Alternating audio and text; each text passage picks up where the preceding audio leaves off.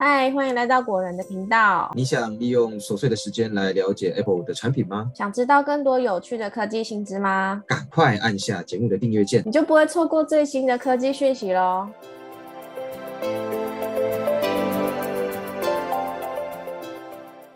嗨，大家好，欢迎来到果仁聊科技，我是 Silver。嗨，大家好，我是 Robert。这个礼拜的科技周报呢，有五则新闻要跟大家分享。然后呢，这都是我自己蛮有兴趣的苹果产品哦，像是有 HomePod 的贩售资讯哦。这里的 HomePod 是第二代，然后再来是十五寸的 MacBook Air，还有一个就是戏剧推荐神器，叫做 All Rated，要推荐给大家。那我们话不多说，赶快开始介绍吧。好，首先呢，第一则新闻，HomePod 第二代通过 NCC 电检。价格等贩售资讯帮大家整理好啦。苹果呢，在二零二三年的一月中，无预警的推出了 HomePod 第二代，让这款沉寂已久的智慧音响产品呢重新回归。二月十五号时候，HomePod 第二代也正式通过 NCC 电检，即将在台湾上市贩售啦。没错，那上次呢，我们也有一集节目有特别聊到外媒实测 HomePod 第二代的心得。那目前主要有两个重点。第一个呢是它的外形基本上没有做太大的调整，但是呢它的声音更加的好听。颜色的部分有午夜色跟白色两种颜色可以选择。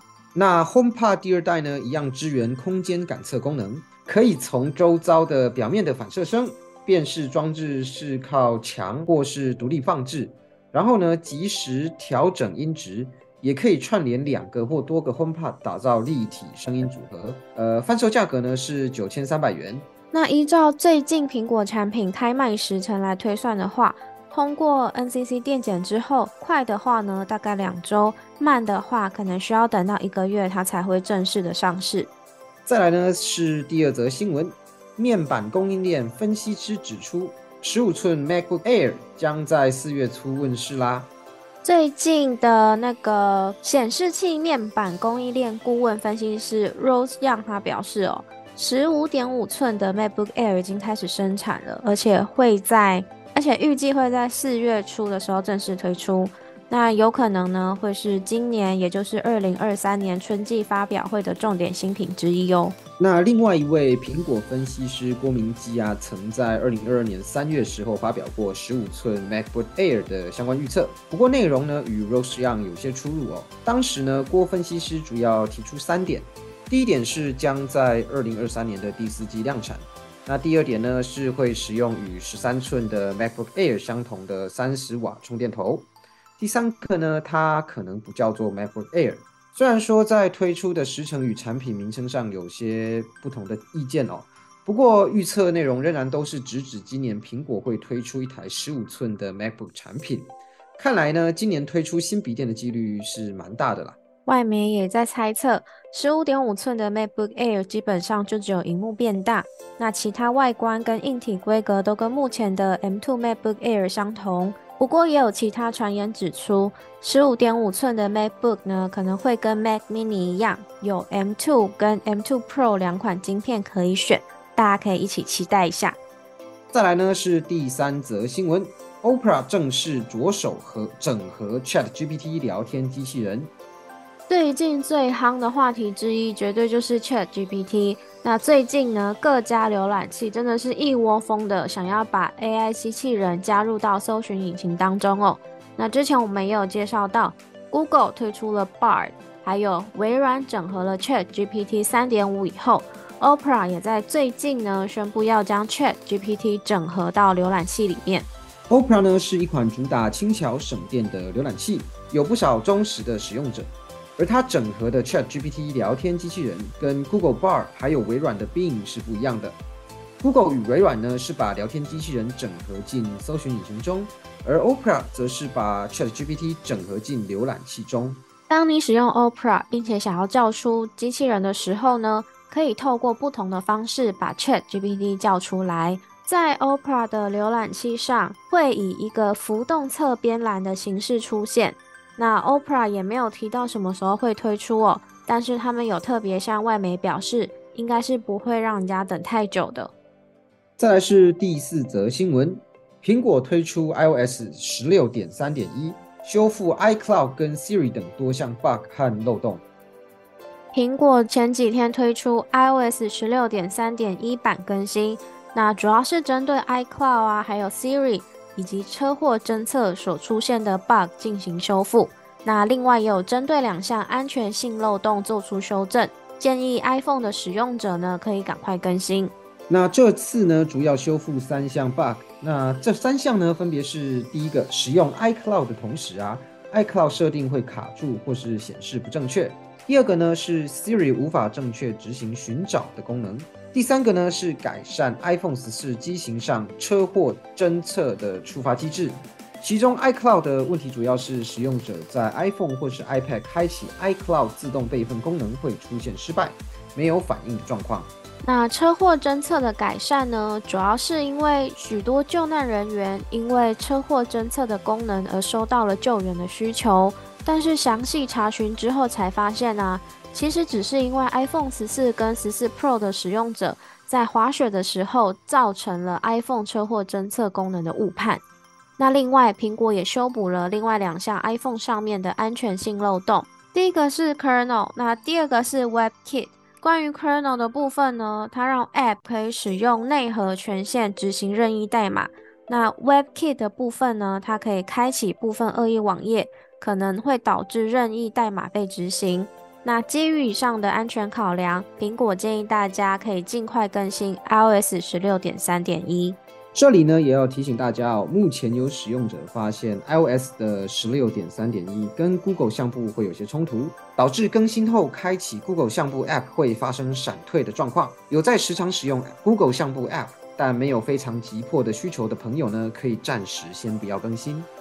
再来是最后一则新闻，想知道 Netflix 或是 Disney Plus 上面的影剧好看吗？推荐大家一个最齐全的影评资讯情报网 All Rated。那相信大家跟我们两个人一样哦，每天不时的就会在 Netflix 啊，或者是 Disney Plus 上面逗留。但是因为里面的影剧内容实在太丰富了，有时候如果突然想追剧啊，其实你根本不知道要怎么选，或是难得有追剧的时间看了，却看了你觉得不好看的剧，那如果是这样子的话。我会生气哦，我会觉得自己浪费时间了。对，好啦，就是因为避免这个状况发生吼，所以这次呢就要来介绍一个超级好用的 Netflix 啊 Disney Plus 推荐戏剧的神器。神器的名字呢叫做 All Rated。这个网站呢收录各种影评的资讯啊，包括了评分啊、评论啊、推荐程度等等，还能参考网友的推荐片单。那也就是说，在大家找剧的过程当中。如果怕踩雷呀，或是不确定到底到底适不适合自己，都可以直接到 Already 查一下，然后基本上心里就会有个底了啦，完全不用花时间犹豫。那这个追剧神器都推荐给大家。那最后呢，我也再把它的名字拼一次给大家听哦，是 A W W，是两个 W 哦，然后 R A T E D Already。